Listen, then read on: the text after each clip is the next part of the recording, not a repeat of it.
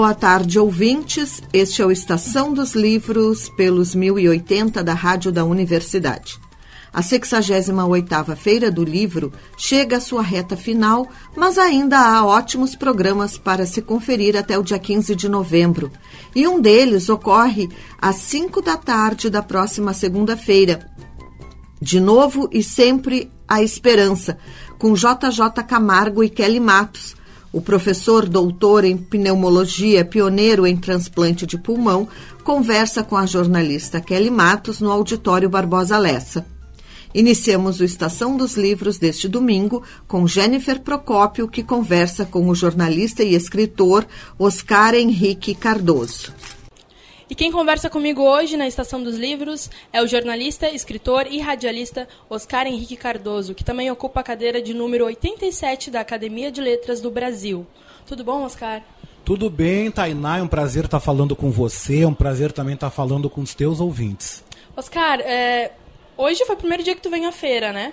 Foi. Hoje foi o primeiro dia que eu, que eu consegui vir à feira e eu digo que é uma alegria muito grande poder estar aqui, porque é a maior festa da cultura de Porto Alegre. A Feira do Livro é a cara dessa cidade e que bom que nós conseguimos voltar a fazer esse evento presencial, com atrações incríveis, com tanta gente bacana passando por aqui. Sei também que você entrevistou tanta gente legal e que outros vão passar também. É a maior festa de Porto Alegre. Bom que o clima também está ajudando. Tudo está sendo bastante propício.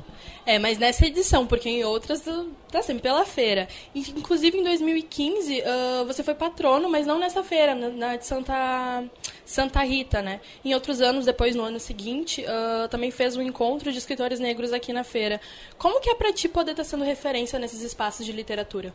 Olha, eu quero agradecer, né, Itainá, pela referência.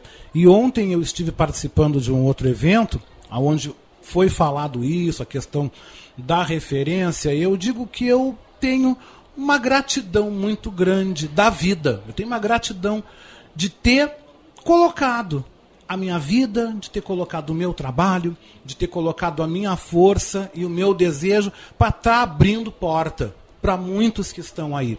Hoje mesmo eu falava com uma outra autora muito querida, Fátima Regina Farias, poetisa, que também está com um grupo de mulheres negras aí bombando na literatura gaúcha, e pude falar, Fátima, que gratidão, que felicidade ver esse momento que vocês estão vivendo.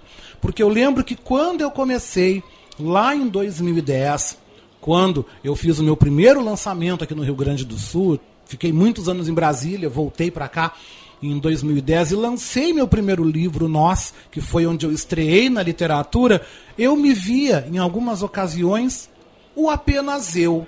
Fazia lançamento, aquele momento do coquetel, a mesa, e perguntava a mim: Poxa, cadê meus pretos? Cadê os negros também que não podem estar vivendo que não conseguem viver isso? E me motivou, me motivou muito a criar dois projetos que foram as coletâneas O Negras Palavras Gaúchas, o primeiro que foi lançado em 2013, o segundo que foi lançado em 2018.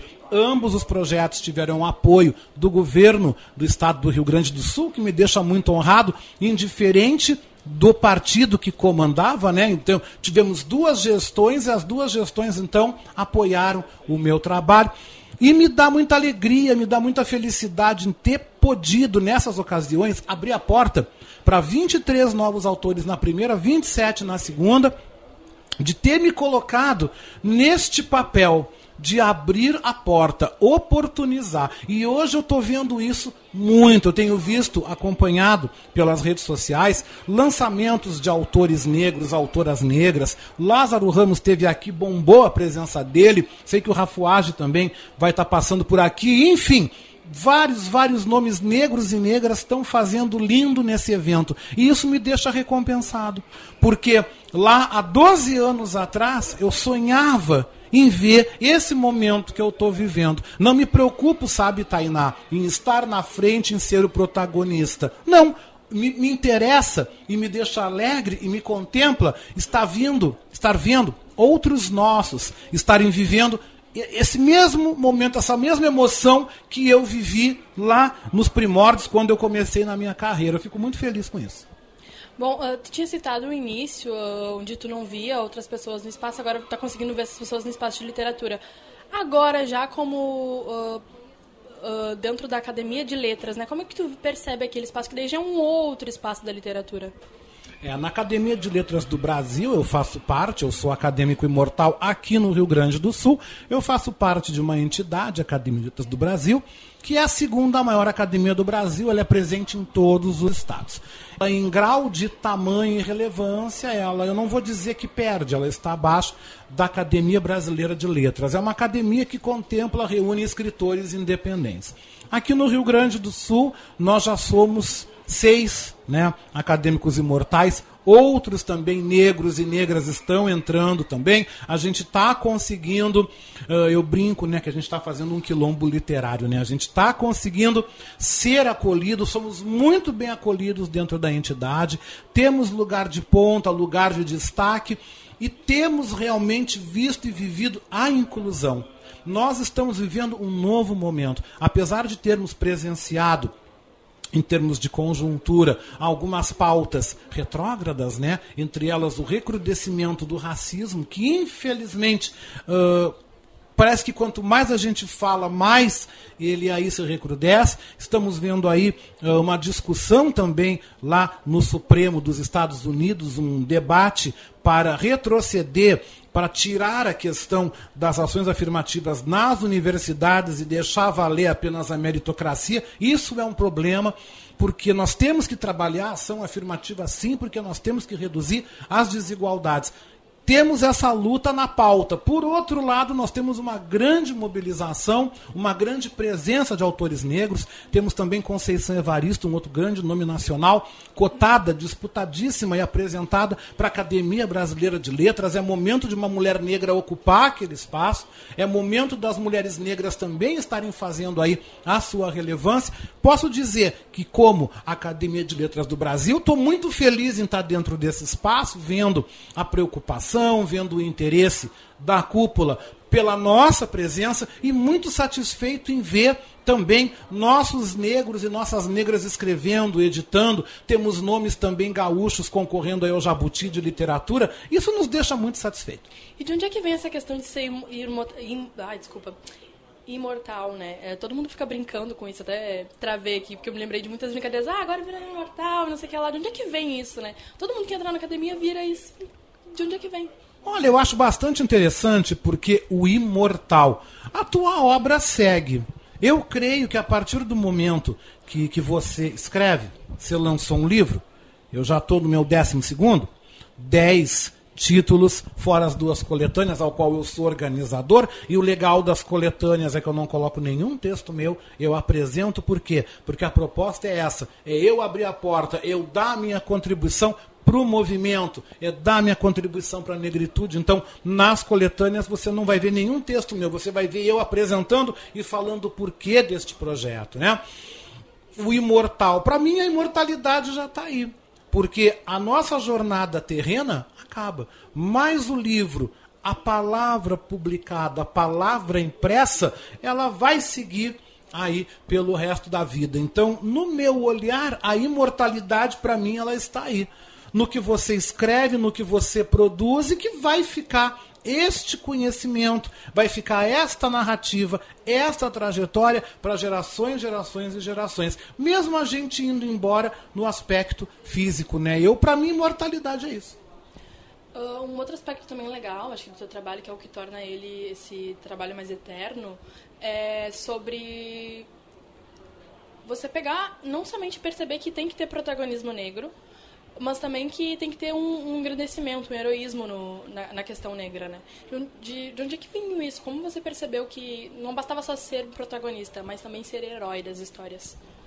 Com certeza, né, Tainá? Isso me, isso me passava por acompanhar, ler, ver e cansar daquela imagem que sempre o negro é a vítima, ou o negro é o bandido, ou o negro é o pobre, ou o negro é o subalterno. No meu segundo livro, que eu escrevi, Entre Louvores e Amores, que eu vou reeditar pelo meu selo Aguibar Edições agora em 2023, eu subverti completamente uma ordem das coisas. Como assim subverter?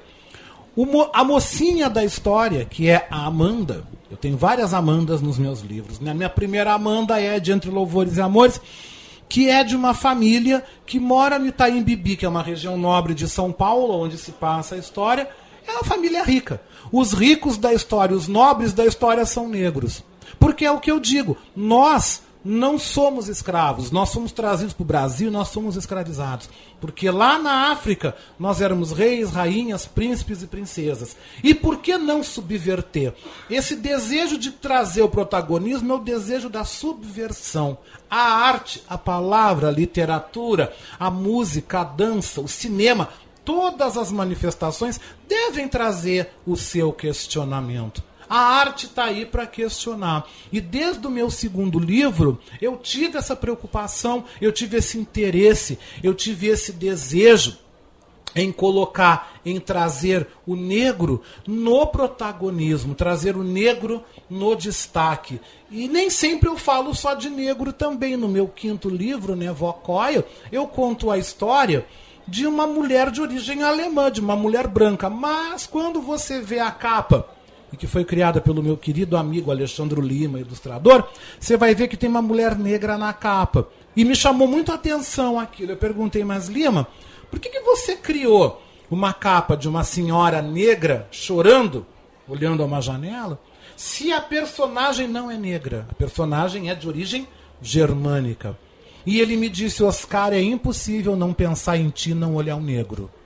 Que legal, né? Que profundo. Aquilo me calou profundamente. Ali eu pude ver e eu pude uh, redescobrir, porque esse é um processo que isso é sempre. Consciência, sentir-se negro, tornar-se negro, Tainá, é um trabalho diário. Eu não me tornei negro lá aos 16 anos, eu não me tornei negro dentro do movimento. Não.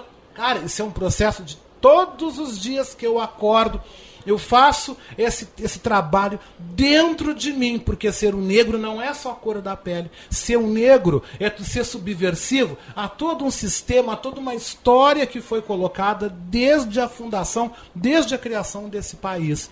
Então, subverter faz parte de algo que eu gosto e que dá muito certo. Tenho as minhas Amandas, tenho a minha Pérola, tenho meu Chico. Nossa, tenho esses protagonistas que, que me encantam, esses protagonistas que me dão, que dão vida. E que a partir de mim eles ganharam vida e estão na luta, vão vivendo e ok. Pois é, mas não foi só protagonismo, você usou, você fez mais, colocou como heroísmo. É, é nesse ponto, assim, a Pérola, o Chico, eu queria que você falasse um pouco mais desses personagens dessas obras suas, que, fiz, que ousaram mesmo. Não, com certeza ousou. Eu, quando dei vida à Pérola, quando a Pérola veio na minha vida, ela começou a gestar após eu ter participado, logo que eu voltei para o Rio Grande do Sul, né, em 2010, participei de uma campanha política. Tive a oportunidade de conhecer a articulação de mulheres negras, participei de uma candidatura de esquerda, de uma campanha de uma candidatura da esquerda, pude conviver, pude ter acesso às mulheres negras e ver o que aquelas mulheres falavam. Eu pude conviver e conhecer algo que me era novo. Me era novo conhecer a pauta, a reivindicação e a visão que essas mulheres têm de cosmo, de país, de mundo, de vida, etc.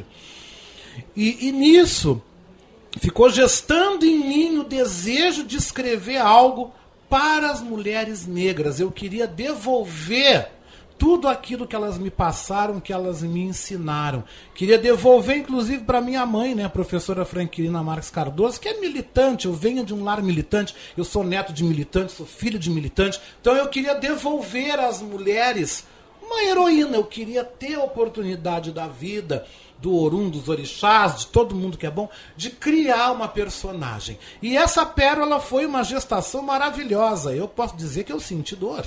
Senti dor ao criar essa personagem, ao sentir esta mulher negra tomando conta de mim e esta mulher que veio, esta mulher que foi jovem, esta mulher que foi uma quilombola, esta mulher que foi uma filha de Nhansã e Xangô, essa mulher que saiu da pequena Rio Vermelho do Sul, veio para Porto Alegre, estudou direito, voltou para Rio Vermelho, se candidatou pela Aliança Popular, se tornou prefeita e transformou a vida do seu povo. Foi uma negra que transformou a vida de uma sociedade. Isso eu escrevi lá por 2011, 2012, por aí eu escrevi essa história. Faz 10 anos que a Pérola passou pela minha vida, né? E deixou marca, deixou, deixou rastros, né? E hoje, dez anos depois, eu vejo que nós temos muitas pérolas, né? Vejam quantas mulheres negras estão aí em cargos eletivos. Vejamos o protagonismo das mulheres negras em vários setores da nossa sociedade, ainda com muita luta, com muita luta, mas eu vejo muita mobilização.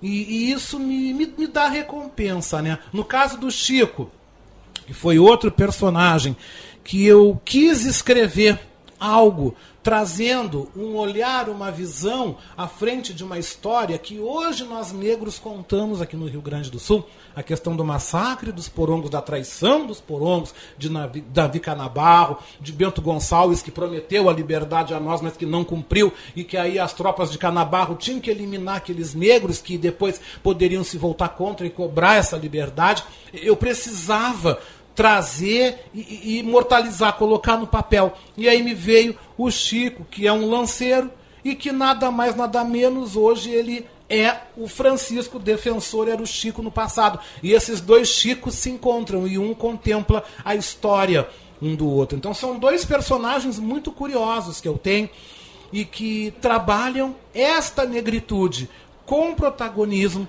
esta negritude na ficção, mas uma ficção que se apoia em fatos, em situações que foram reais. Porongos é algo da história que hoje nós falamos e que nós ainda queremos justiça. Mas o bom é que nós temos lanceiros em vários espaços, né? Tem tu lanceiro, tem eu lanceiro, tem um monte de lanceiro por aí em cada lugar escrevendo a sua história, deixando a sua memória registrada, né? A sua própria escrevivência, né, como fala Conceição Evaristo, de nós escrevermos a nossa própria trajetória nós mesmos em todas as formas, subjetivas, objetivas, enfim, nós registrarmos a nossa existência. Tem uma lanceira um pouco mais antiga do que eu e você, que é a professora Franquilina. Você tinha citado a sua mãe.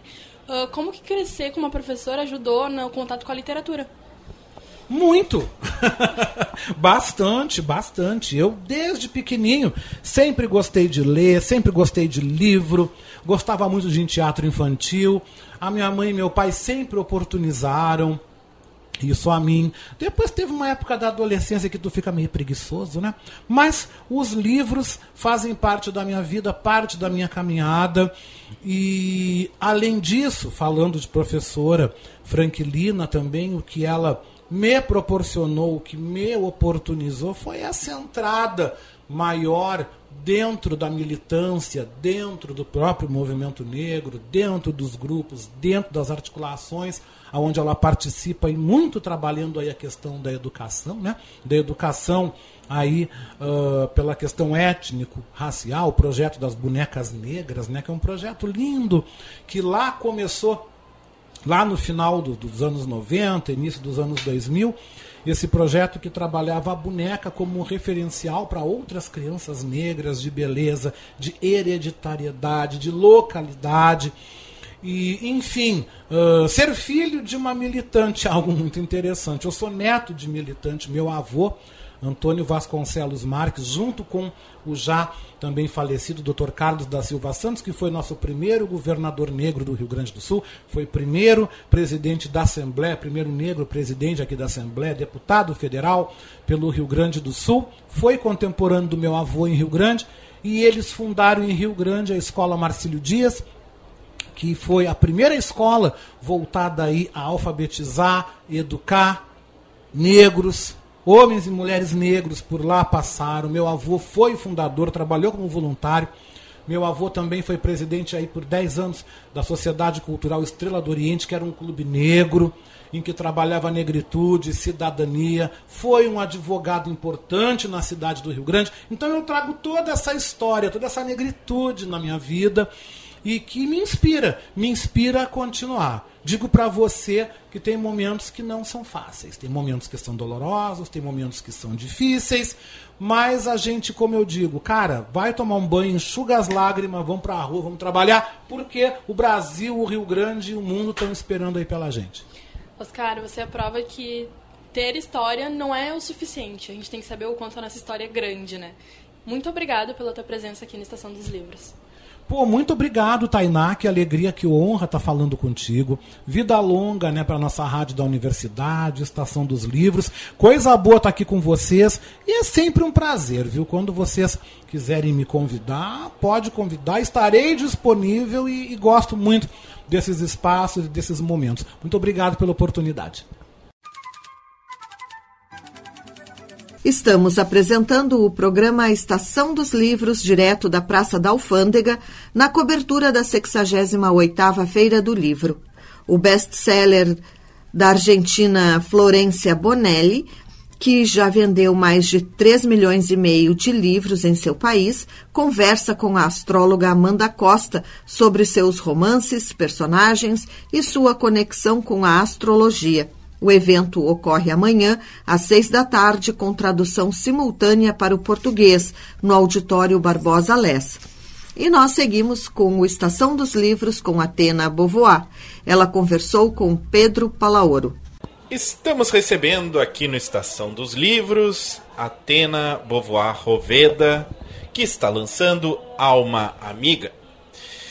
Atena, muito bom recebê-la aqui no nosso estúdio, na Praça da Alfândega, nesta Feira do Livro de Porto Alegre.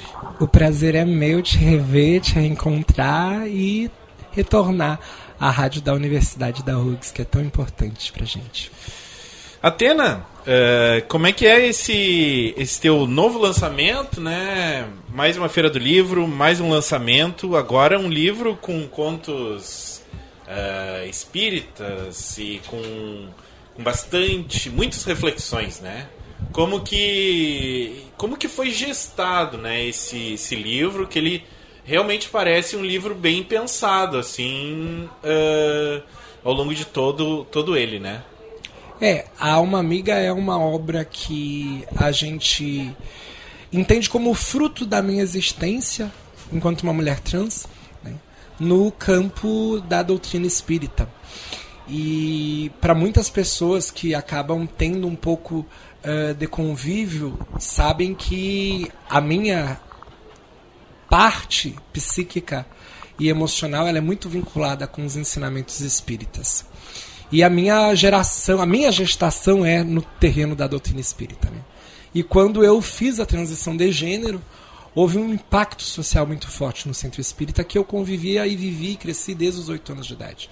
Então, lá no, com 24 anos, há essa transição de gênero, mas não houve um acompanhamento por parte das pessoas que estavam na época. E aí eu fui me convidar, fui, me convidaram a me retirar dos aspectos de um trabalho uh, mais uh, à frente, de alguns grupos de estudo.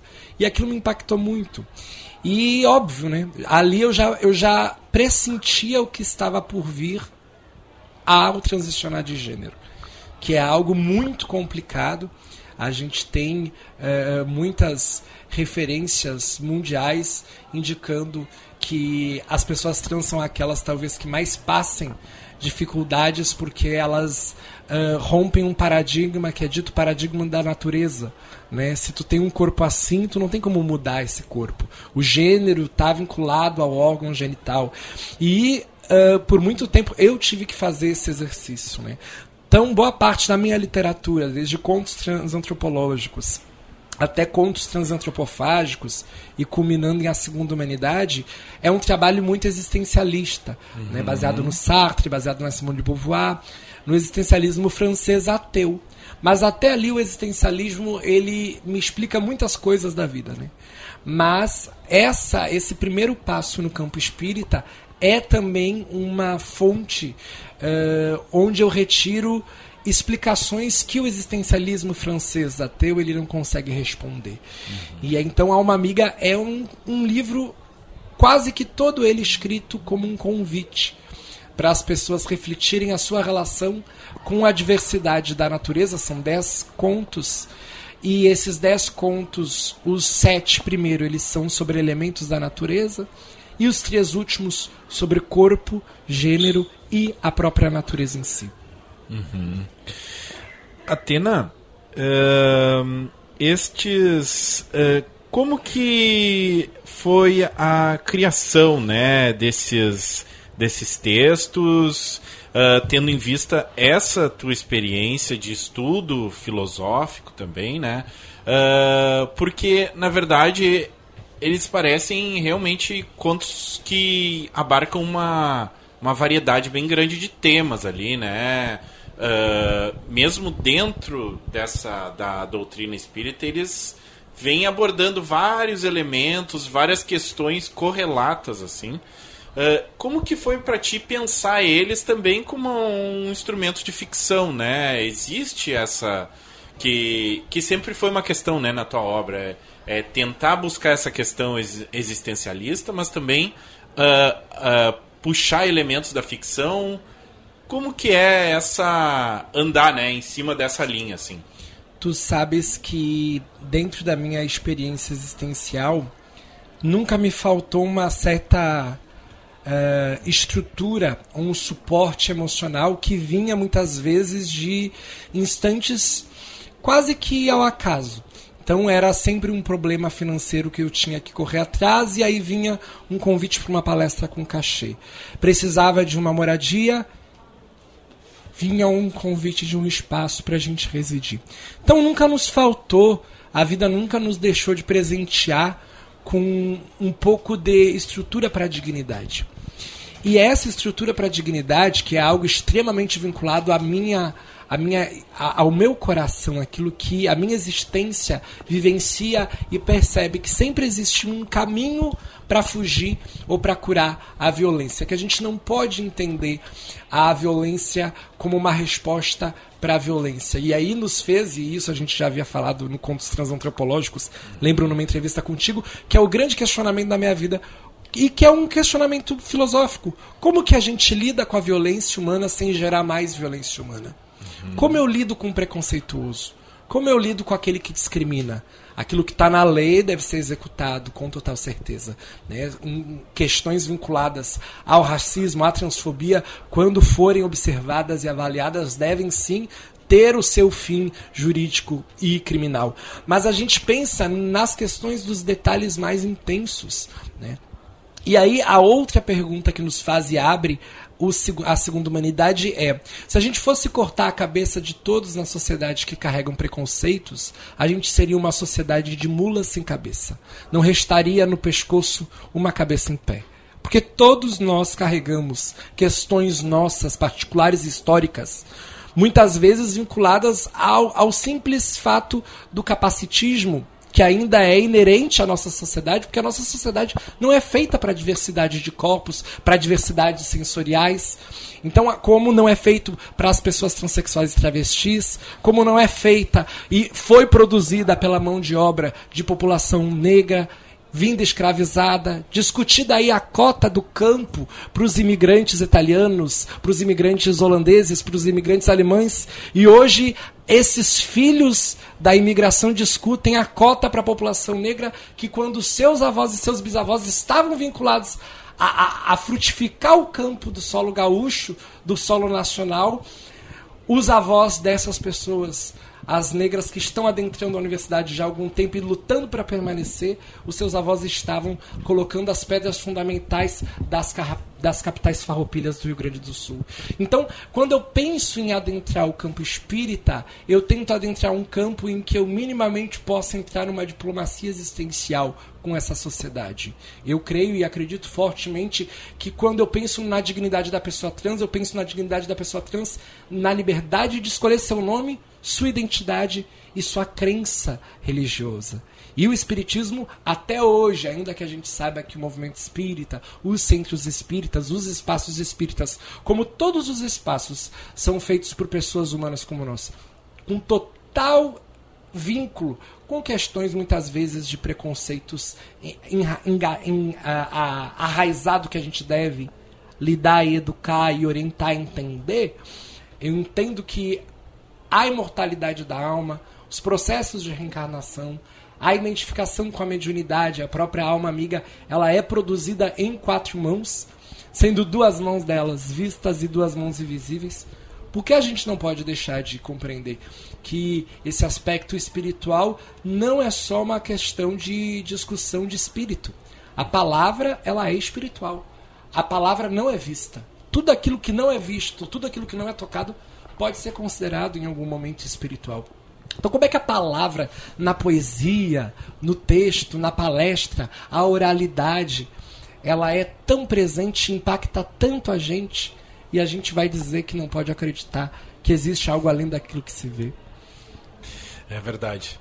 Atena, é, bom, ao longo dos teus textos, né, a gente po hum, pode é, ver várias dessas questões que tu falou aí, mas é, uma questão que chama atenção quando a gente fala de uh, dessa tua introdução ao espiritismo e a vinculação com o existencialismo, como que uh, foi para ti fazer esse, essa caminhada, né? Uh, de um ao outro ou uh, interseccionando os dois, né? Entendendo que na verdade a religião em muitos casos, e hoje em dia, é tratada de forma uh, eventualmente violenta também. Então, uh, quando a gente fala de violência, como tu falou agora, uh, existem várias questões que a religião traz para a nossa sociedade. O que que a gente. Que vinculação, como que a gente pode ser uma pessoa religiosa e ainda assim trazermos essas questões filosóficas de forma complexa, como tu está trazendo, né? É, eu me entendo pouco religiosa nesse sentido, porque a religiosidade ou a religião, ela tem muito de um aspecto ritualístico ou de um aspecto pragmático envolvendo determinados tipos de ações. Né? Você tem, em todas as religiões que tu for olhar, tu tem objetos religiosos, tu tem espaços religiosos e tu tem, nesses espaços religiosos, a determinadas ações que te vinculam a essa religiosidade. Eu me entendo muito mais enquanto espiritualista, e aí ser espírita nesse momento, ele não é ser uma religiosa, né? Porque exatamente eh, a minha religião, ela não é, ela não pode ser entendida como algo coletivo. Ela é muito entendida como a minha subjetividade. A tua crença, ela é subjetiva, como o teu gênero, ou como o gênero que tu entende, a homem ou mulher, como se organiza o universo.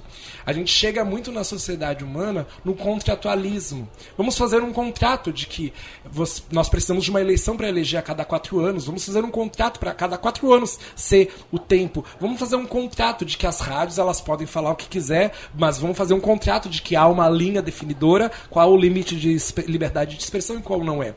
E nesse sentido há um contrato social dos aspectos da espiritualidade ou de aspectos espirituais que muitas das vezes a gente descola uh, do aspecto uh, social e introjeta na religião. Quando há espiritualidade, é ouvir Leonel Brizola discursar. A religiosidade, no sentido da espiritualidade não institucional religiosa, mas essa, essa, essa, esse religar com essa, com essa fonte de intuição, com essa fonte literalmente daquilo que a gente não vê com os olhos do corpo, que a gente sente. E os escritores e as escritoras, e estar falando isso na Feira do Livro é muito importante, porque o que nos conecta aqui fazer uma festa da palavra. Uma festa das páginas, uma festa de um conglomerado de conteúdo que está fechado esperando alguém ali. O que faz essa pessoa ir ali? Isso daqui é quase uma religião. Mas não é uma religião. Por quê? Porque não tem um líder, não tem um messias, não tem. É uma festa muito mais democrática nesse sentido. E introjetar uma espiritualidade nesse sentido. Quando a gente está numa roda de slam, que é batalha de poesia, muitas vezes a gente já vê e observa garotos saindo da cocaína e se vinculando a produzir poesia. Pessoas com tendências fortes ao suicídio, desviando o caminho para continuar na vida, brigas familiares que dentro do lar não se consegue definir e desalinhar por serem muito complexas, mas na roda de poesia a pessoa consegue se compreender em que momento ela está vinculada a essa família e expandir o teor do conceito de família, que na roda de Islã a gente cria na ideia de comunidade. E isso não é da Atena, isto ainda é, é diluído em várias populações, em várias partes do mundo. Aqui no Brasil, muito vinculado à resistência dos quilombolas, mas também qualquer agrupamento humano. Até brinquei, escrevi um texto, brinquei dizendo, né? Fiz uma, um, um, trocadilho com uma frase muito famosa do Allan Kardec, no capítulo 15 do Evangelho segundo o Espiritismo, que é fora da caridade não há salvação. E reescrevi para a coluna do Literatura RS, um beijo enorme para os nossos amigos Giovanni e Vitor, em que diz: fora da poesia não há salvação. Se tu for ver o papel da palavra como instrumento espiritual, é muito importante. E isso nada tem a ver com uma religiosidade sacrossanta porque eu continuo tomando minha polar. Eu continuo vivendo no mundo. Eu continuo fazendo tudo que todo mundo faz, porque é da humanidade. Mas eu entendo que a palavra, quando ela é dita, ela se propaga de uma maneira que não é uma maneira tão somente material pelas moléculas de oxigênio que a gente não vê e a vibração vai se expandindo e quanto maior a força vocal, maior a expansão de palavras que a gente não vê. Um grito é uma expressão espiritual do ser uma conversa, uma troca de informações é uma troca espiritual também. Falar é uma força espiritual muito forte. Todas as revoluções do mundo foram feitas a partir das palavras. Então, quando a gente investe nessa nesse olhar espiritual para a sociedade, a gente não deixa de largar a tese existencialista do Sartre, porque ele diz o que que ele diz? Que nenhum indivíduo, nenhum ser humano no mundo tem o seu destino traçado. Ele traça conforme quiser. E nesse sentido do existencialismo, a minha produção começa a ser muito, e não é só produção literária. É o, o escritor, enganam-se aqueles que o livro está pronto. O escritor sempre é a continuidade do livro vivo. Então, se forem agora ver na Feira do Livro, não tem um livro meu solto por aí. Porque eu quero que as pessoas possibilitem um espaço de convivência comigo. Não por a gente ser qualquer coisa boa, mas é porque no afeto é que a gente constrói novos capítulos existenciais. É da vida humana real e os espaços de slam são espaços vinculados a essa força que envolve a gente. Perceba, a gente faz uma feira do livro inteira em homenagem à palavra daqueles que se foram e continuam vivos os livros escritos. Como que a gente não acredita em algo além daquilo que a gente vê, daquilo que a gente percebe, do destino que a gente dá? Se não fosse isso, a gente não teria as crianças aqui, não diria para as crianças: aprender a ler é escrever uma realidade diferente. Então, boa parte da minha literatura que se vincula ao campo do espiritismo é é, são dois mundos se encontrando, e tu dissesse bem.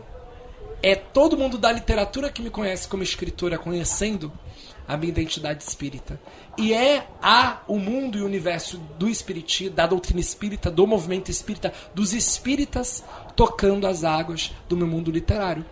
Quer ver? Como é que o Brasil não tem a doutrina espírita como a primeira religião, inclusive acho que é a quarta, predominante, mas a literatura mais vendida no Brasil é a literatura de romance espírita, que é literatura mediúnica.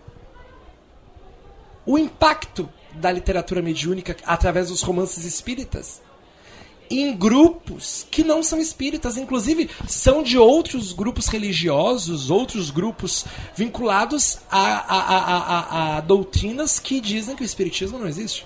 Mas individualmente aqueles sujeitos vão ler livros publicados por autores que afirmam o conteúdo desta obra não é pensada só por mim.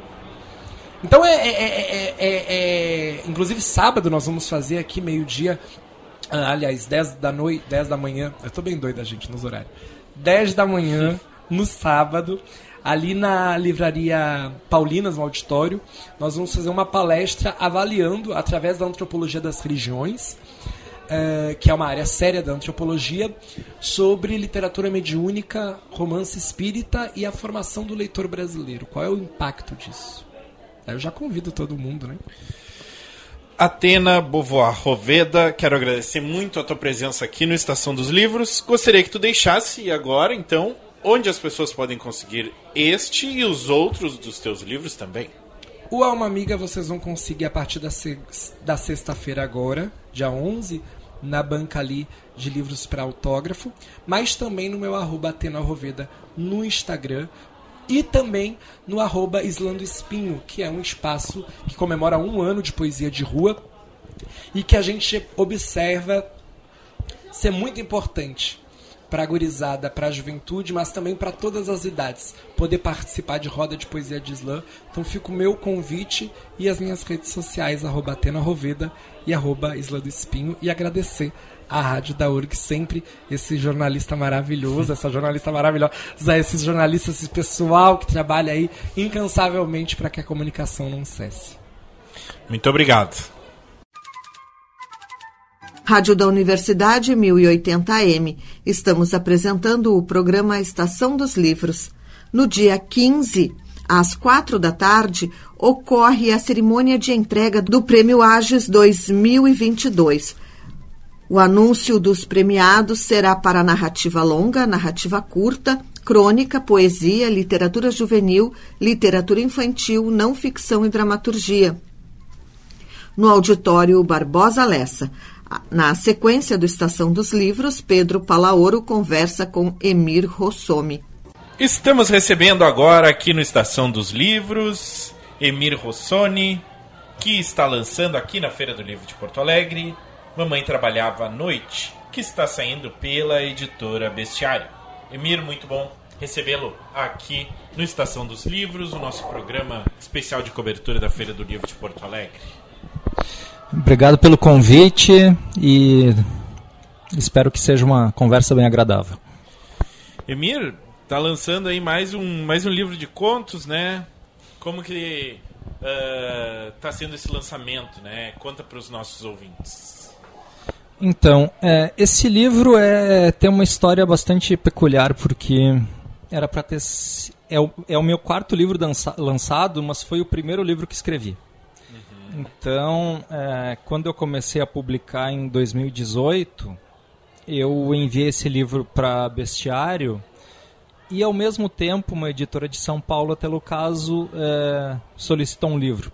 Aí eu enviei um livro de crônicas para eles, que é o Caixa de Guardar Vontades. Uhum. E esse livro acabou saindo antes. Então eu segurei, eu falei para a editora, ó, tá saindo agora, não dá para lançar dois livros ao mesmo tempo. Então vamos lançar ano que vem. Isso lá em 2018. Ah, sim. E aí o editor, o Roberto Prim, disse: tá, tá, tudo bem, ano que vem a gente lança. É, mas em 2019 aconteceu uma outra coisa é, que foi muito boa para mim, que eu ganhei o prêmio Minas uhum. no, do governo de Minas Gerais com o livro Domanda Nísio. E aí o mamãe esperava, eh, trabalhava à noite e esperou mais um tempo, né? Porque aí eu, era, um, era um prêmio para livros originais, então ele acabou sendo lançado no ano seguinte. Sim. Então sim. eu falei, ó, o mamãe trabalhava à noite vai ficar para 2020. é, e em 2020 é, de novo, um, o prêmio CEP, que é para livros originais, o, eu ganhei com o livro Erros, Errantes e Afins, que acabou saindo no mesmo ano. Então esse livro voltou para a gaveta, né? Então ele é, foi sendo postergado. É, aí eu lancei de novo o Erros Errantes e Afins durante a, a pandemia, foi aquela coisa no pior ano, né? 2020, foi tudo online, e não teve evento nenhum de, de lançamento presencial. E aí eu eu não sei se felizmente ou infelizmente eu não ganhei mais nenhum desses prêmios para livros originais. E o Mamãe Trabalhava à Noite saiu definitivamente da gaveta para não ser o primeiro livro, ser o quarto, que então ele está saindo agora. Ele foi lançado há duas semanas atrás, é, E agora tem a sessão de autógrafos aqui na feira, que é sempre um, uma espécie de segundo lançamento para os escritores daqui, né? Sim, com certeza. Emir, um, esse, né, bom, como tu falou, esse é, tinha sido planejado como sendo o teu primeiro livro, né? Uh, como que a gente pode pensar essa tua obra até aqui, tendo em vista que esse veio antes, né, dos outros? Uh, como em termos de linguagem, principalmente, de desenvolvimento das histórias, a gente pode ver assim uma evolução ou uma, um, um retrabalho de, em cima desse, desses textos? Então, ele, claro, ele foi retrabalhado ao longo dos anos. Eu acho que o primeiro conto que tem nesse livro foi escrito lá pelo começo dos anos 2000. Uhum. Então, são 20 anos, né? Em 20 anos a gente aprende e desaprende muita coisa. É...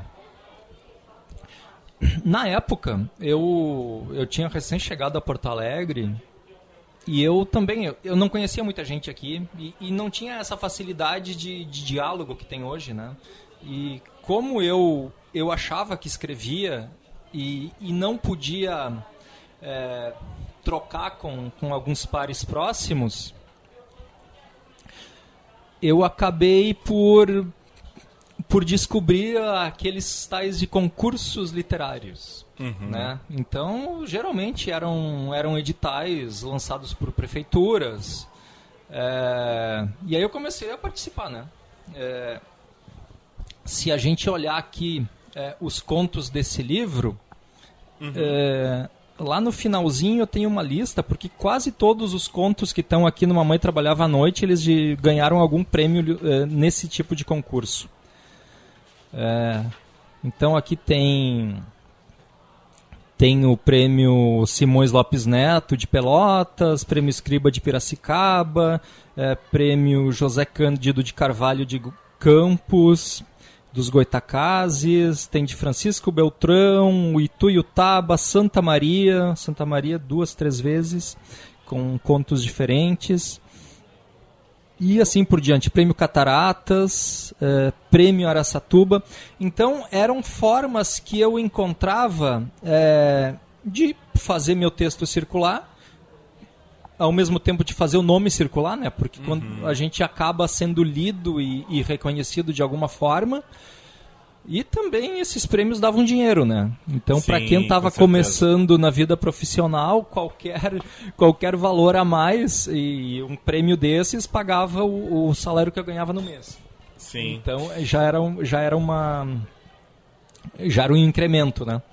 E, e como que esses prêmios, bom, a gente pode considerar então que esse já é um livro que já nasce premiado, né?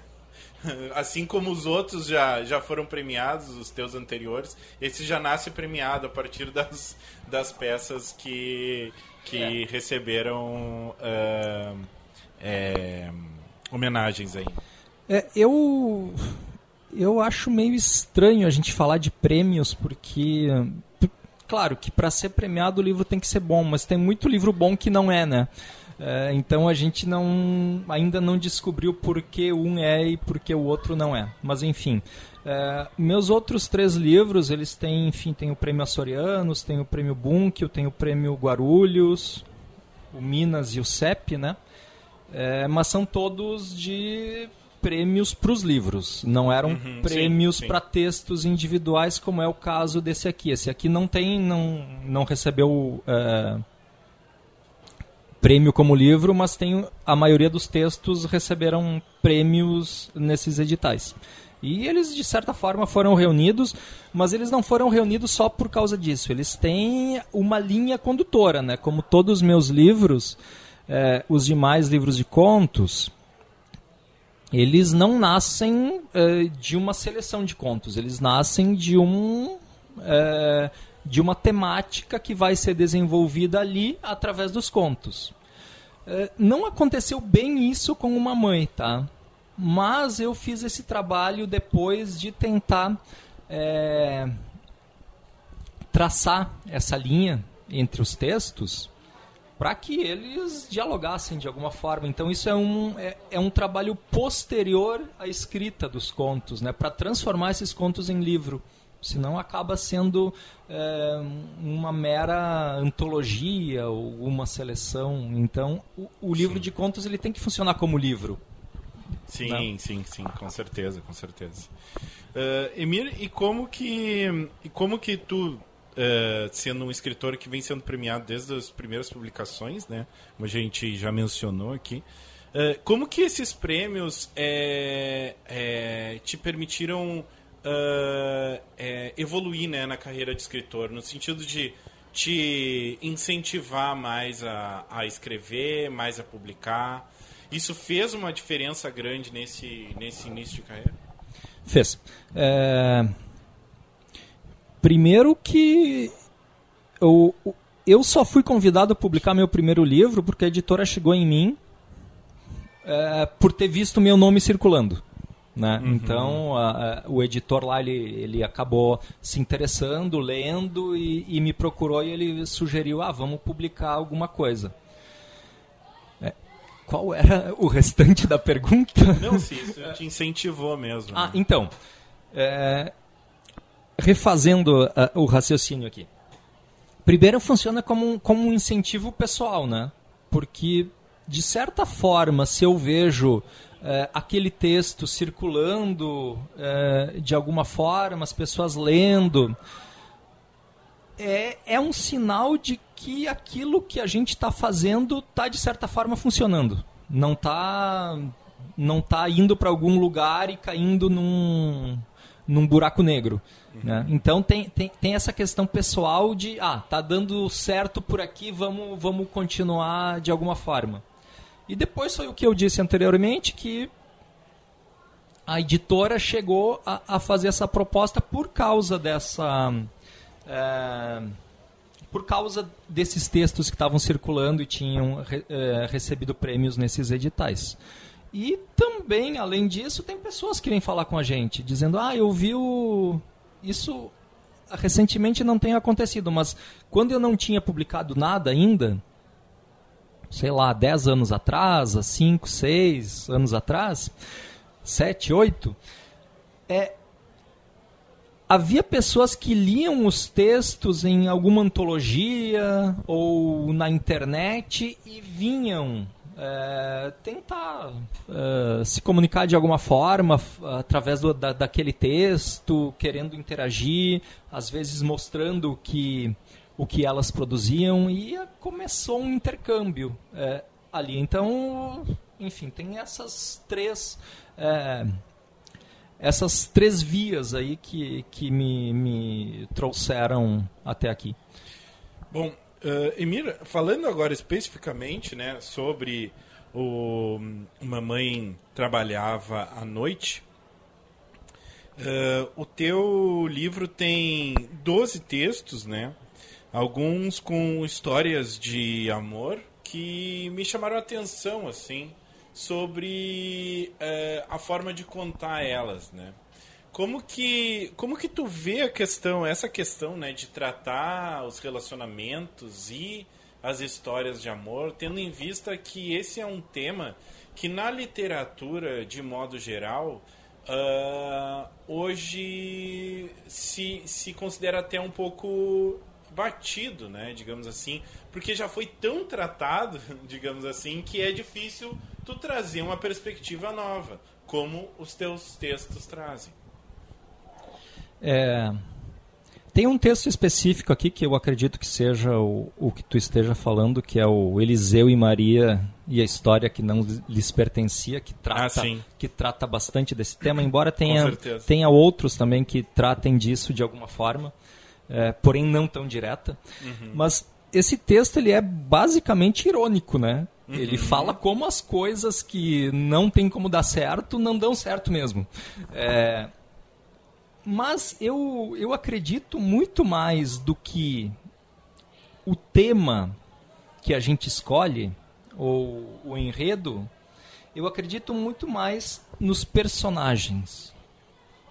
Então, se o personagem for complexo, se o personagem tiver diversas camadas, se ele se ele for se manifestando aos poucos e trouxer o lado bom dele o lado não tão bom dele, ele vai poder ser, ser colocado em qualquer história, em qualquer tema. Então é mais ou menos assim que eu trabalho. É, é primeiro é o personagem, né? No que ele acredita, o que ele faz, qual é o conflito dele, e aí depois ele entra na história. Sim. Bom, quando a gente fala dos teus personagens, é notável quanto eles são donos das histórias, né? Eles é, é, dominam a linguagem, dominam a cadência das histórias. Ah, de que forma tu constrói esses personagens ah, antes de escrever? Ou isso, na verdade, é uma questão ah, é, durante a escrita, que ocorre durante Na- a escrita? é, nunca é durante a escrita, é sempre antes. eu, eu acho que eu trabalho muito mais é, a, a parte anterior da escrita em si, o, o planejamento, o desenvolvimento dos personagens, a, a evolução da trama. Isso me toma muito mais tempo do que a escrita em si. É, porque no momento em que eu não conhecer é, aquele terreno em que eu vou circular, aí não tem como começar a história, porque eu, eu não vou saber para onde ir. Então tem esse trabalho anterior. Tem uma ficha de personagem que eu faço para tudo na vida que ela, ela tem seis páginas, com perguntas a serem respondidas sobre aquele personagem. E eu faço isso para todos os meus protagonistas em conto. E eu tenho é, alguns romances, eu tenho três romances que eu escrevi nos últimos três anos.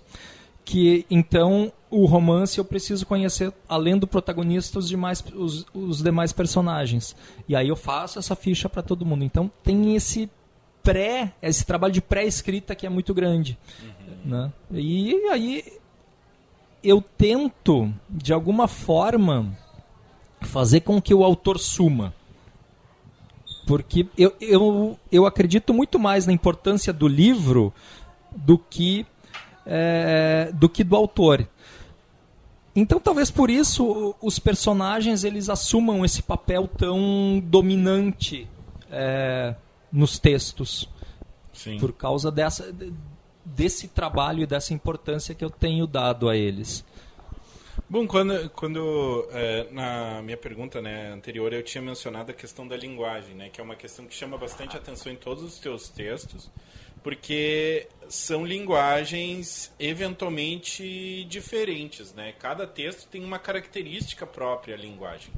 Ah, isso também advém do próprio personagem ou isso advém da, da intenção de trazer aquele cenário para essa história?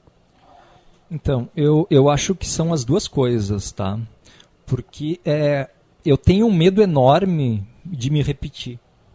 tá? Então, é, quem já leu todos os meus livros e que vai ler esse, vai perceber que cada livro vai tratar de uma coisa específica e que cada texto dentro daquele livro vai, vai, vai, vai ser desenvolvido de uma forma diferente.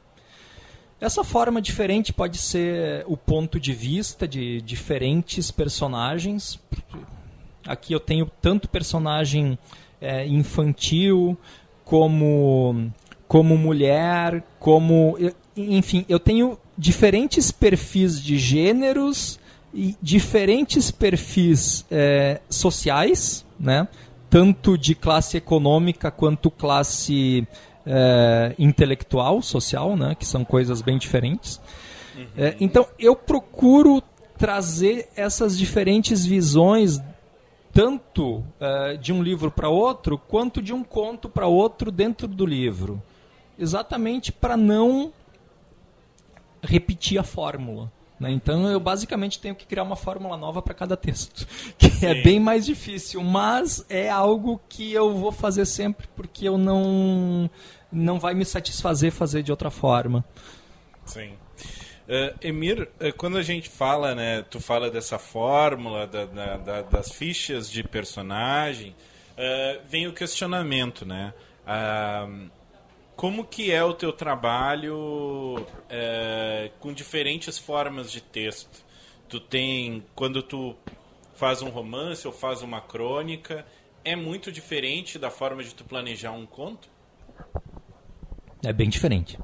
É, Enfim, cada gênero ele vai ter uma estrutura diferente. Né? E isso não sou eu que estou dizendo, é quem veio antes da gente que estudou isso e que desenvolveu isso. Então, é, a crônica vai, vai ter lá as suas. É, bom, a crônica é um mundo, né? Se a gente começar a falar de crônica, a gente vai ter um monte de tipos de crônica e cada uma com as suas características. Mas enfim, temos o gênero. Aí temos o gênero conto, né? Que muita gente confunde com história curta. E conto não tem Sim. nada a ver com história curta. O conto, para ser um conto, ele tem que ter aquela estrutura clássica do conto. Que aí as pessoas depois vão dando outras, uh, outras roupagens. Mas se a gente analisar o conto, ele vai ter lá a estrutura básica dele. Para funcionar, né? Pode não fazer e não funcionar também. A novela, igualmente, vai, ser vai ter a sua estrutura e o romance vai ter a sua estrutura. É, então, quando eu vou começar a escrever algo, primeiro eu tenho que saber a, de que gênero é aquilo, né? Sim. Ah, então eu vou, vou tem uma história aqui, tem um personagem, tá? Mas ele vai se enquadrar em que em que gênero? Então eu vou ter que pegar aquela estrutura do gênero específico e aí eu vou trabalhar em cima, né? Obedecendo aquelas é, é o que eu falei antes, né? Obedecendo aquelas características de quem veio antes da gente que já estudou tanto sobre isso. Então eu, eu sou muito fiel é, a, a esses formatos, mas claro, dentro dessa fidelidade a gente tem que, que circular né, e dar a nossa cara a ela. Então é basicamente por aí.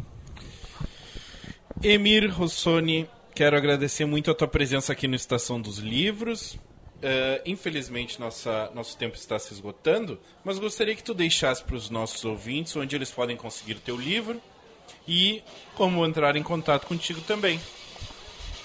É, aqui na feira, eu acredito que esteja na banca de autógrafos. Uhum. É, eu acho que está na banca Érico Veríssimo também. É, no site da editora. Eu sempre tenho alguns comigo né? Aí eu, as pessoas me pedem, eu já entrego autografado. É, podem falar comigo pelas redes sociais, o Facebook e o, e o Instagram, é Emir Rossoni, é, não deve ter outros, então é fácil de encontrar. Eu sempre respondo todo mundo, claro, dentro das minhas limitações e dos meus atrapalhamentos nas redes, mas é, é possível dialogar. Beleza. Emir, muito obrigado pela tua presença aqui no Estação dos Livros. Estamos apresentando o programa Estação dos Livros, direto da Praça da Alfândega, agora com Jennifer Procópio na reportagem. E hoje vamos fazer um bate-papo sobre literatura fantástica. E quem está aqui para, para essa conversa é ele, que é escritor, professor, doutor em educação, Duda Falcão. Seja bem-vindo. Muito obrigado pelo convite, Jennifer. Conversaremos então sobre literatura fantástica hoje mais um pouco. Duda, eu tô aqui com a minha colinha, mas aí também me ajuda, né? Literatura fantástica é aquilo que transcende o real, né? Ele mistura um pouco dos elementos que são sobrenaturais com a realidade, é isso? É, eu acho que é uma, é, é uma boa observação sobre o que é literatura fantástica, né? A gente, eu penso assim, né? Eu vejo literatura fantástica como um campo que abrange diversos gêneros literários e subgêneros literários.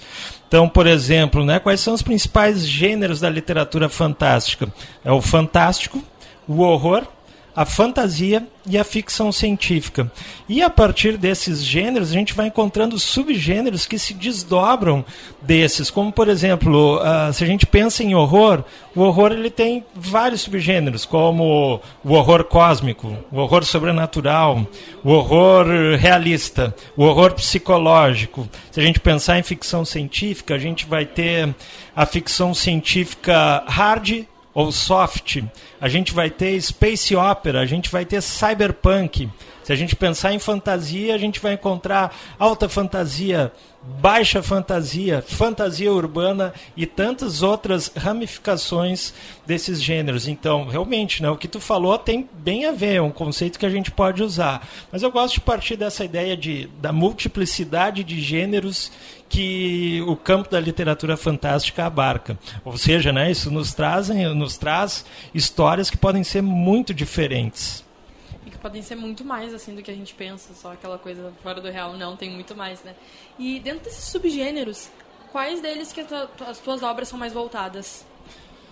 Então, assim, eu, eu costumo dizer que eu escrevo literatura fantástica, mas eu caminho, gosto de caminhar pelo campo.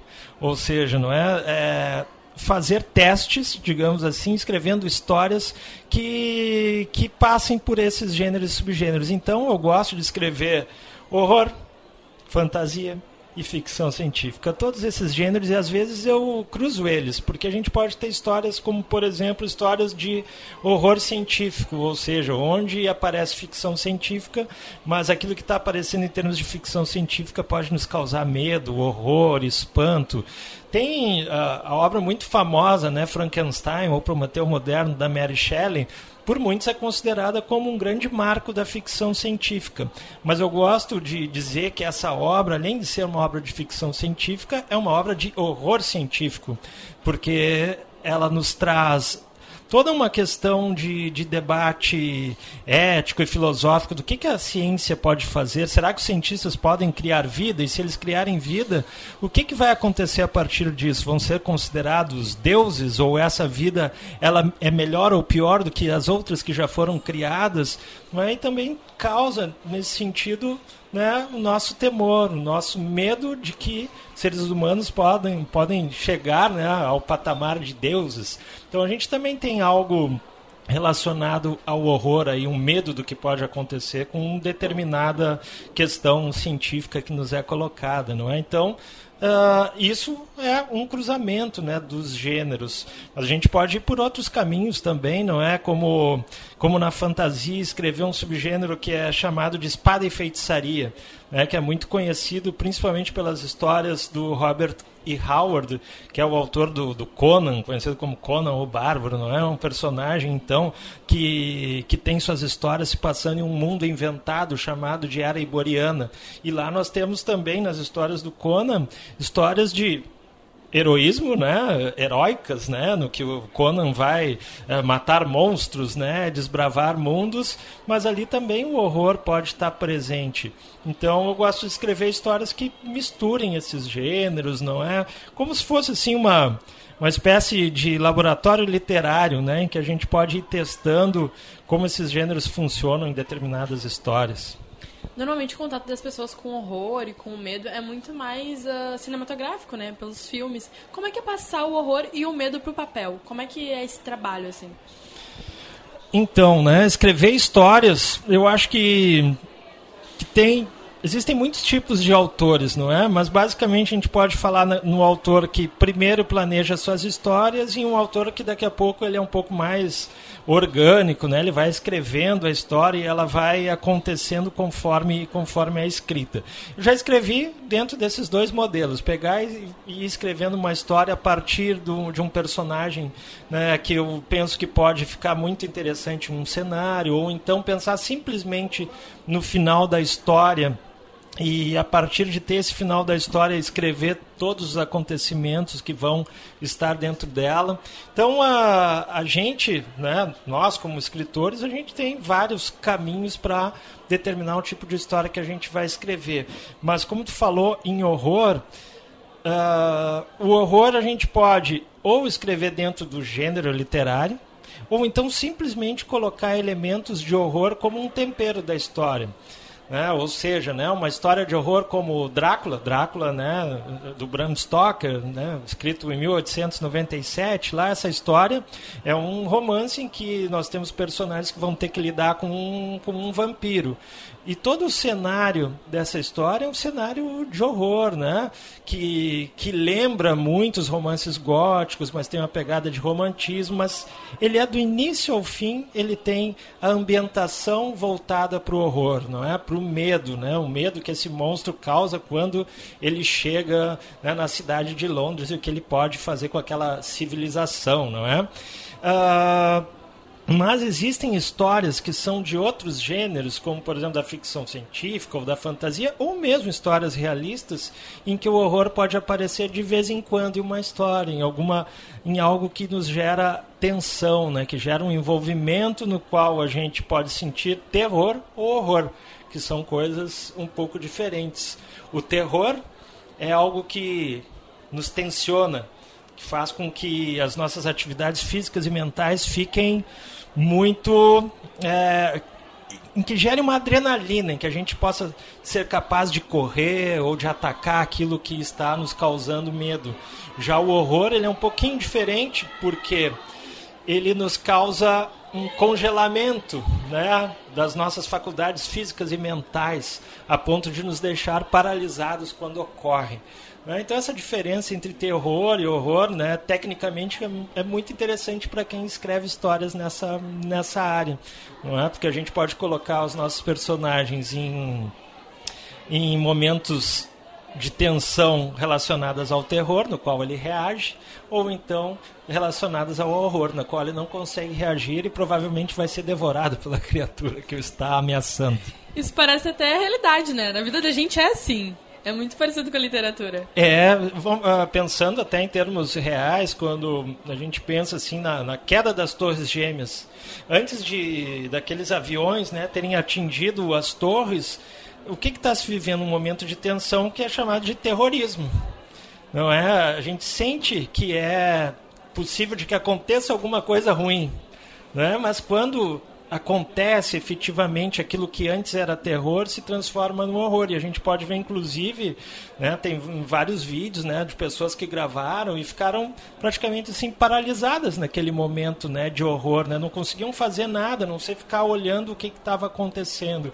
Então isso é uma expressão mesmo verdadeira do horror né. Mas nesse caso depois as pessoas se movimentam e começam a agir. Então o horror é um momento ali não é e tu te aproximou da literatura fantástica por conta desse subgênero ou tu te aproximou? Como foi essa aproximação?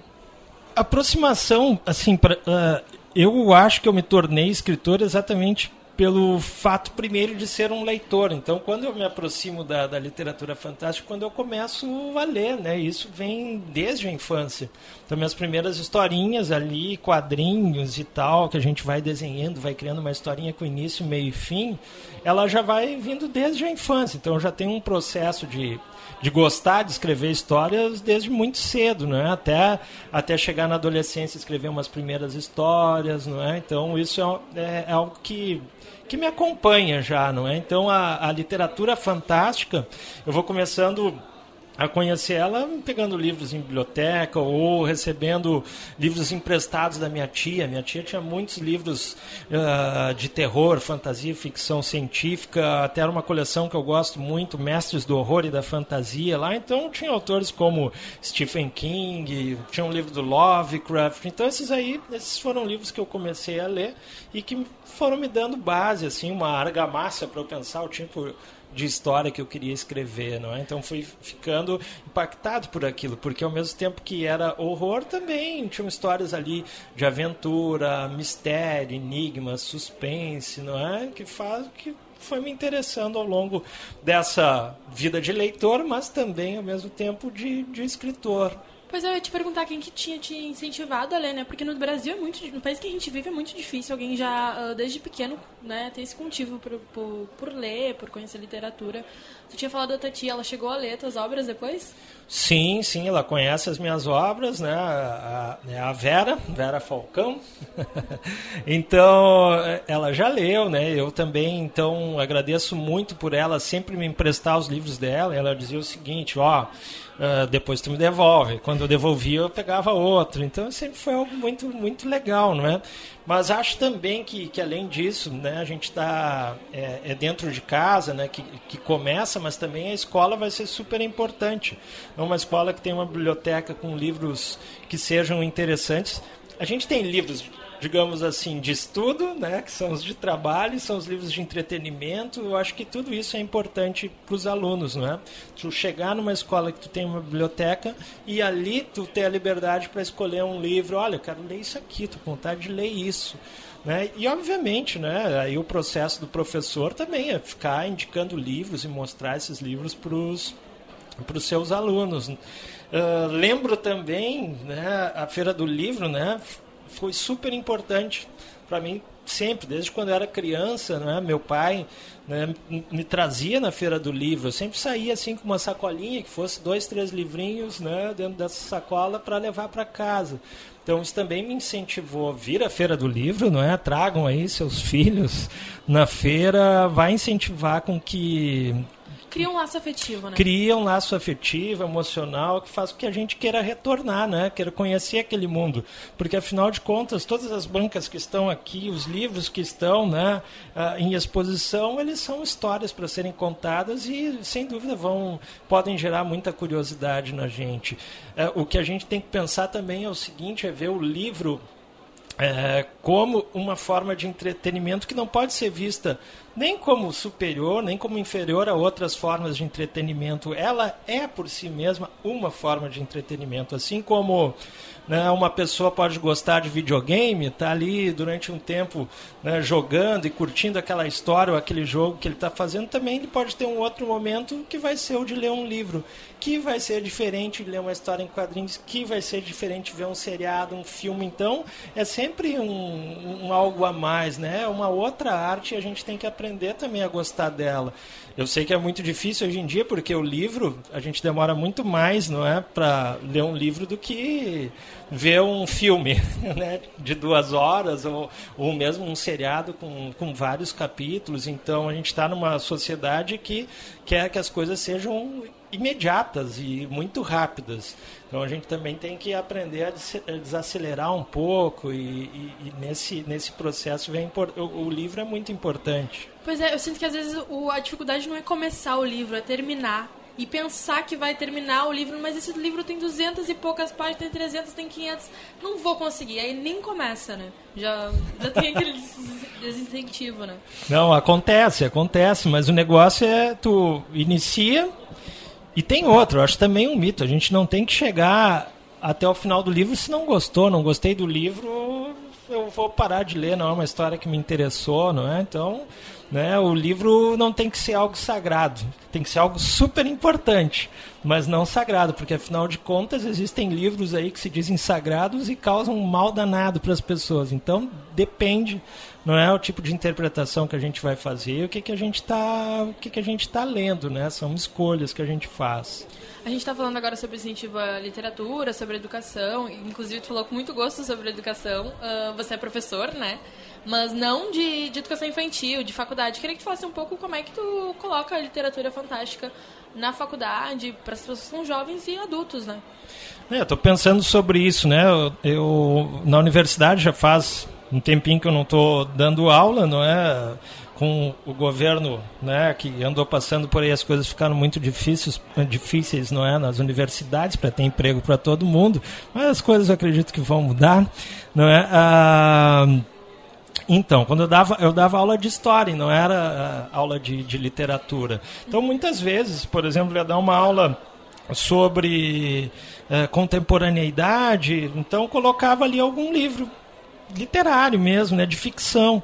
Tipo, bom, vamos conversar um pouco sobre o Frankenstein da Mary Shelley, né, para ver então como é que foi aquele período ali do início do século XIX. Então essas coisas que a gente pode trazer para as nossas aulas, elas são elas são super importantes, não é? Porque as pessoas também acreditam muito que história tem que ser só fato, né? Não dá pra nem imaginar. Se é história, não dá pra imaginar. Tem que ser só o que aconteceu. Isso também é muito legal de trazer pra sala de aula, né? Claro, claro que é, porque afinal de contas, quando a gente vai daí num livro que é de ficção, a gente também pode interpretar o contexto histórico aí. A gente vai, compara com, com fontes, não é? vai comparar com textos acadêmicos, com os fatos que aconteceram, e a gente pode trazer isso tudo junto. E talvez de uma maneira mais, uh, vamos dizer, mais interessante até para o aluno que está que tá estudando. Né? Eu acho que quanto mais portas, mais janelas a gente abre, melhor. Né? E só isso já dá uma ba... só isso não, já dá uma baita aula.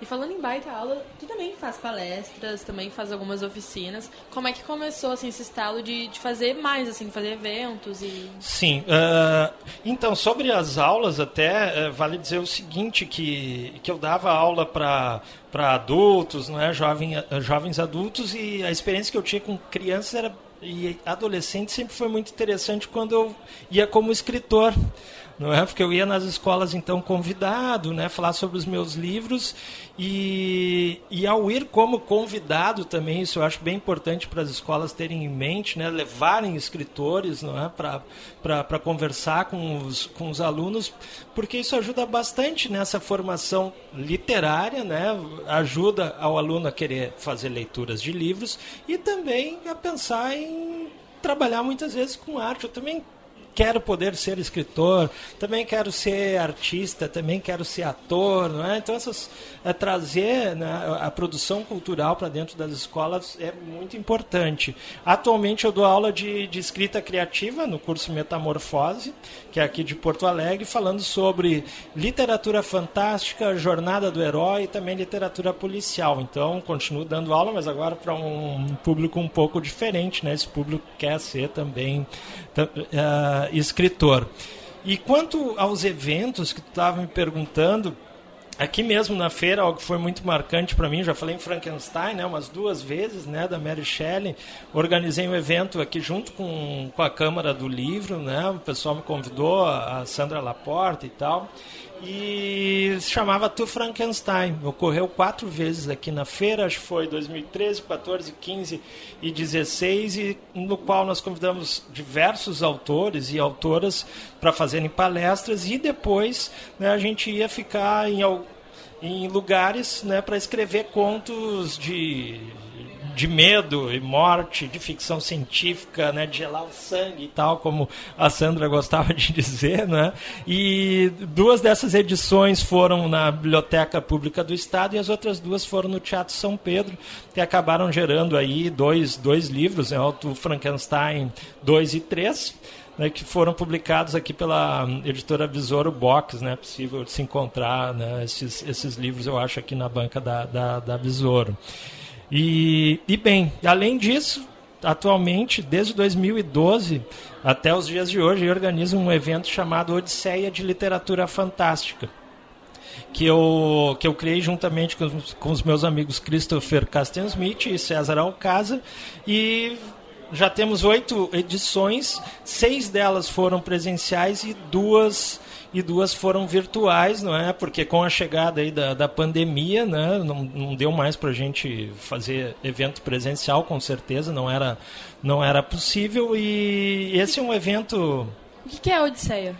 Então, Odisseia de Literatura Fantástica é um evento que promove autores e autoras que escrevem literatura fantástica no Brasil. Eu convido, atualmente sou, uh, sou somente eu que estou organizando o evento, então eu convido diversos autores para mesas de bate-papos, né, vejo as afinidades desses autores em relação ao subgênero que eles escrevem. Por exemplo, convido três autores que escrevem horror, boto eles para conversarem né, sobre as obras deles e talvez sobre as outras obras que eles gostam, mas principalmente para falar sobre o trabalho deles próprios, porque o objetivo é a divulgação né, do autor nacional, né, do, das obras que são escritas por nós.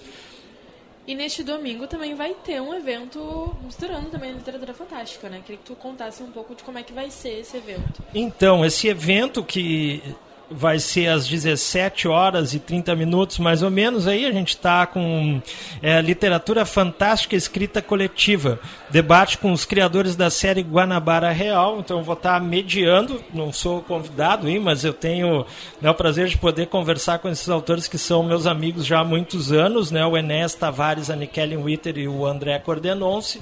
Eles vão falar sobre a série Guanabara Real, que é um livro de fantasia e que mistura também elementos de ficção científica, não é? É um e a gente vai, vai bater papo sobre esse livro, foi publicado pela VEC Editora.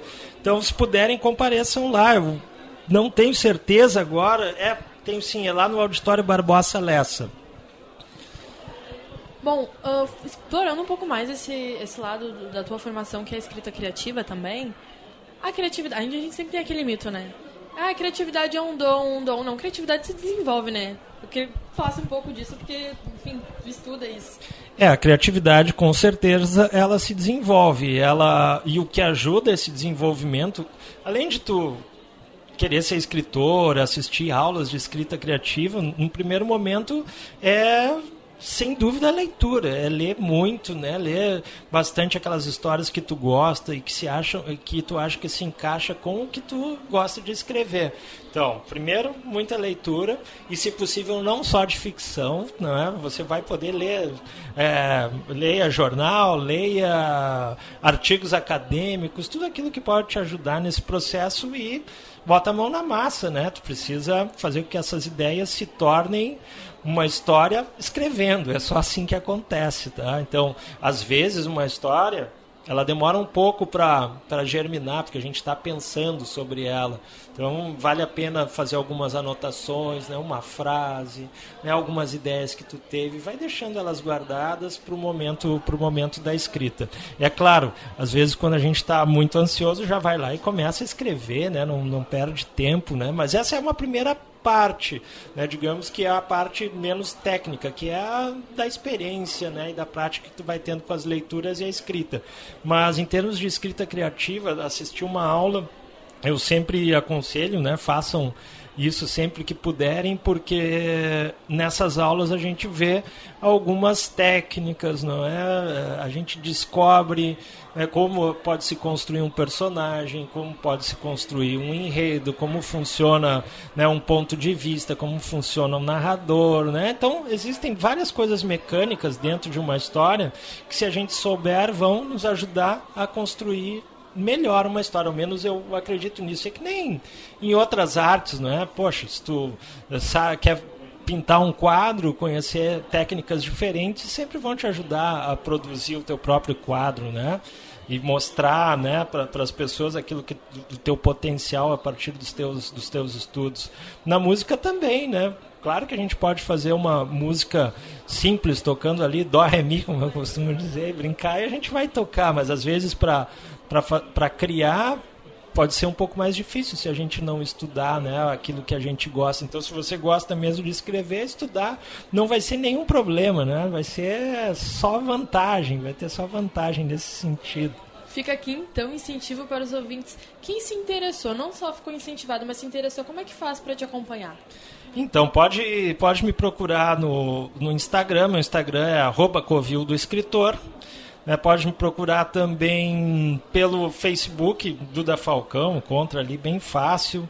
Pode procurar o meu, o meu site, é dudafalcão.wordpress.com. Também pode me procurar como professor de escrita criativa lá no curso Metamorfose, que é aqui de, de Porto Alegre. Então tá tudo bem facinho, assim, botando ali no Google Duda Falcão, você vai, vai encontrar. Fácil de encontrar. Muito obrigado pela tua presença, Duda. Ah, eu que agradeço. Foi muito bom conversar aí contigo e passar um pouquinho assim da, das minhas experiências aí para o público.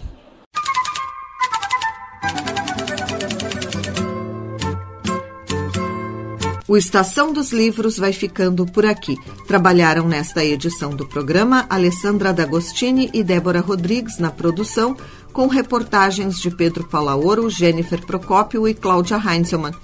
Na técnica, Jefferson Gomes, Luiz Fogassi e Vladimir Fontoura, sob a supervisão do engenheiro Luiz Esperoto. Voltamos amanhã às 5 e meia da tarde, aqui pelos 1080 da Rádio da Universidade. Até lá e boas leituras.